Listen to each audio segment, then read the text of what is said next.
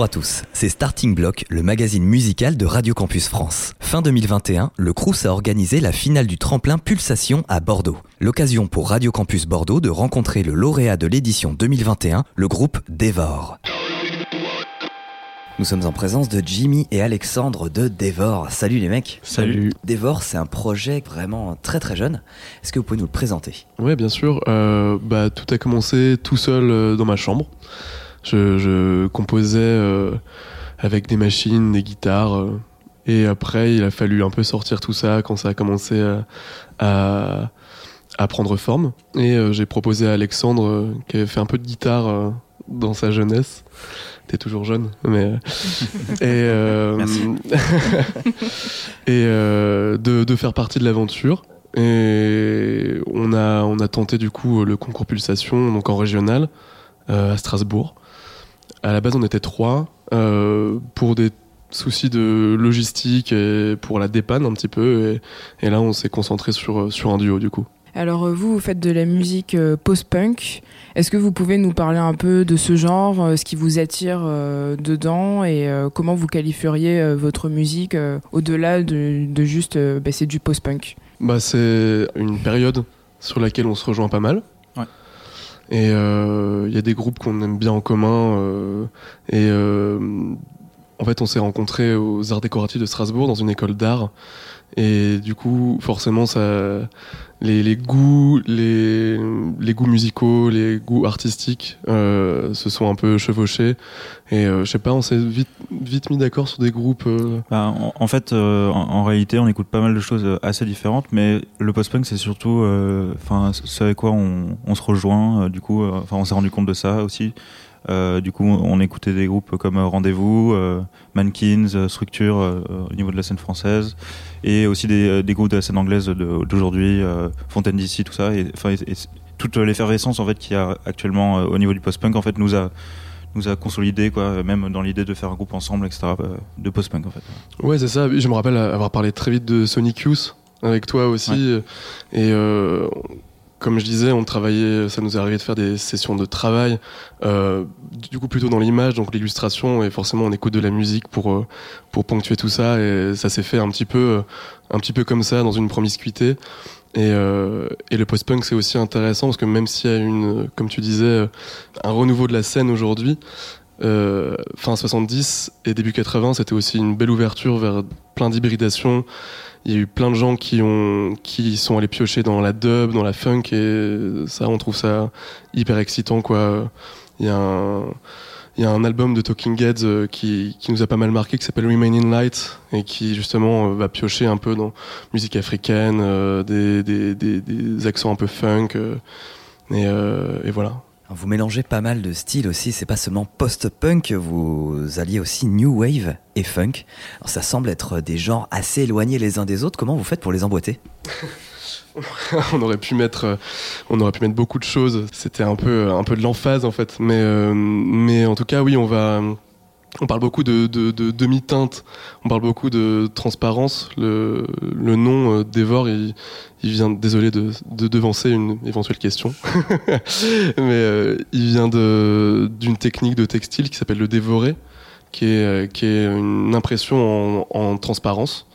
Et, euh, et c'est une notion et un concept qui nous semble assez fascinant. Et on est un peu des vraies éponges, j'ai l'impression, de musique. Et euh, on va piocher dans plein plein d'endroits et dans plein de plein de couches en fait. Et euh, c'est plus retors que, que juste faire un morceau dans ce style ou un morceau dans ce style. C'est vraiment euh, c'est des couleurs qui nous viennent, des de, des groupes qu'on va piocher dans la dub. Il y a une artiste qu'on adore qui s'appelle Annika qui mélange justement la dub et le post-punk. Et, euh, et ouais, c'est plutôt en termes de couleurs et de sensibilité qu'en termes de style. Donc c'est toujours très compliqué à définir, mais, euh, mais en tout cas, il y a vraiment cette notion de, de couche sur couche et transparence.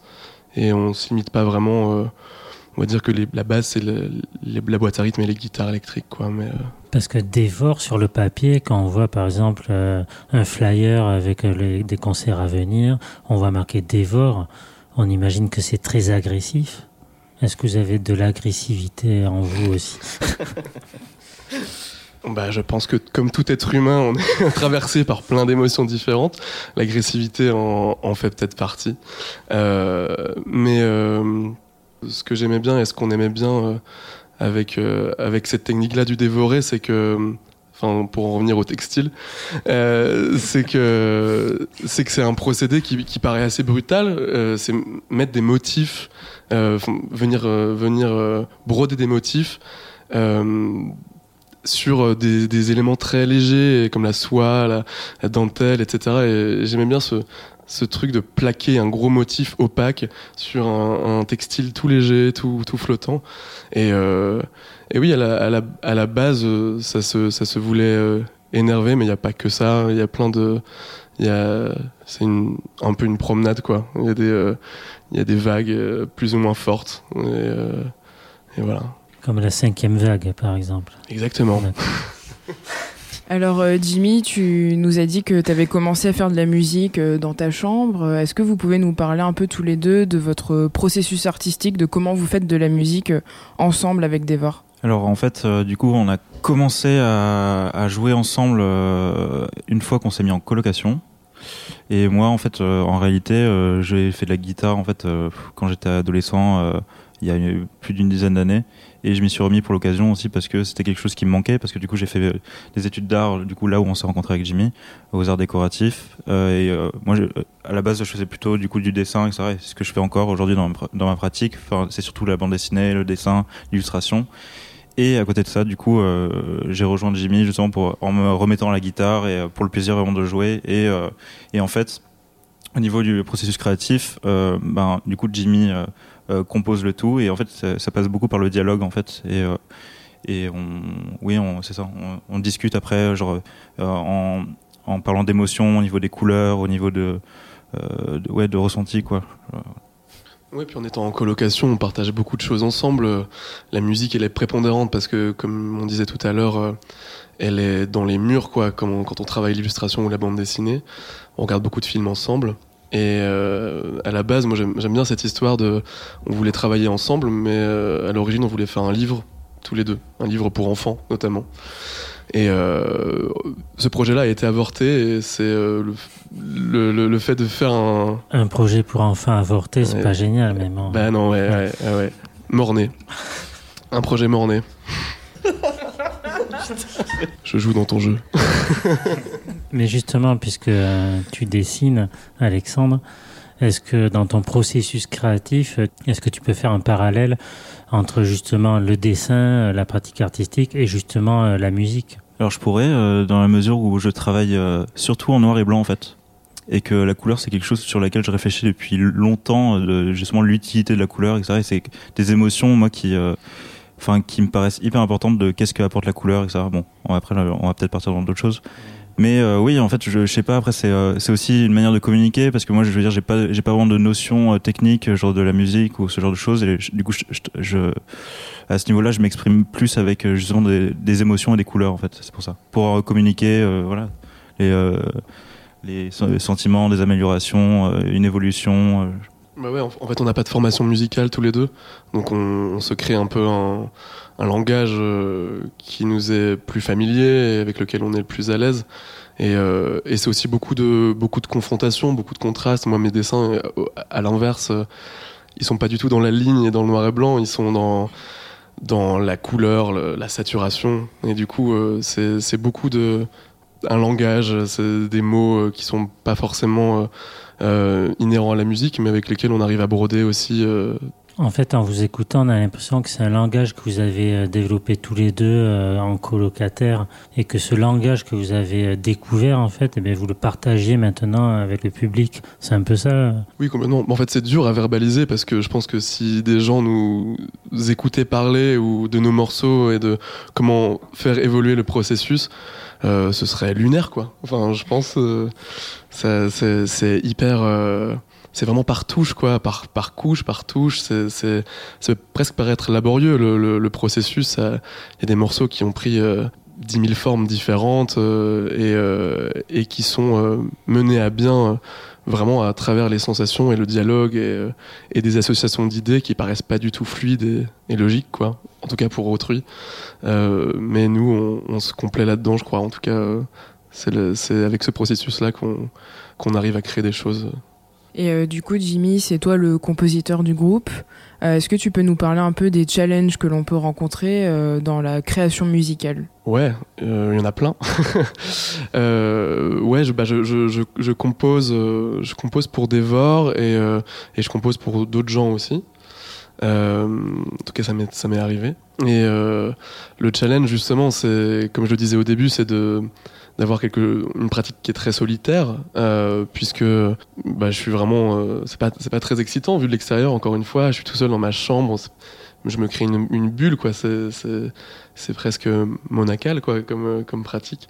Euh, et euh, et du coup, c'est beaucoup de beaucoup d'expérimentation avec des machines, des, guitares, des basses, et euh, et je, me sens aussi euh, très vite limité, mais en même temps c'est ça qui, qui, qui crée euh, qui crée le challenge. Parce que je, je, suis je suis pas hyper bon pour mixer mes, mes chansons par exemple ou où il y a plein de, d'instruments ou, ou, même de je sais par exemple que si je connaissais la théorie musicale un petit peu je, j'y gagnerais beaucoup de temps mais en même temps ce temps perdu aussi est entre guillemets perdu parce qu'il l'est jamais vraiment. Euh, il est hyper important pour moi parce que c'est des c'est des zones avec lesquelles euh, je dois je dois dealer aussi et ça me permet aussi de pendant ces moments un peu plus creux de faire du dessin et, et par exemple et du coup j'alimente tout ça euh, les challenges ils sont ils sont plutôt ouais à ce niveau là quoi faire euh, faire avancer du mieux que je peux avec les moyens que j'ai et euh, et, euh, et aussi provoquer des rencontres là où on aimerait tendre en tout cas artistiquement parlant c'est d'avoir un projet qui tend à se à être encore plus collectif et, et, inclusif quoi à travailler avec des gens qui font de la vidéo de la lumière sans vouloir faire un truc euh, wagnérien quoi mais, mais juste euh, pouvoir euh, partager avec des gens dont on aime le travail et dont on aime les sensibilités euh, je pense que ce serait ça le, le vrai challenge de pas m'arrêter là où je bloque et où on bloque et juste euh, remplacer ça par d'autres d'autres âmes d'autres cerveaux et est-ce que tu dirais que tu es satisfait de ta musique Et la question est pour Alexandre également?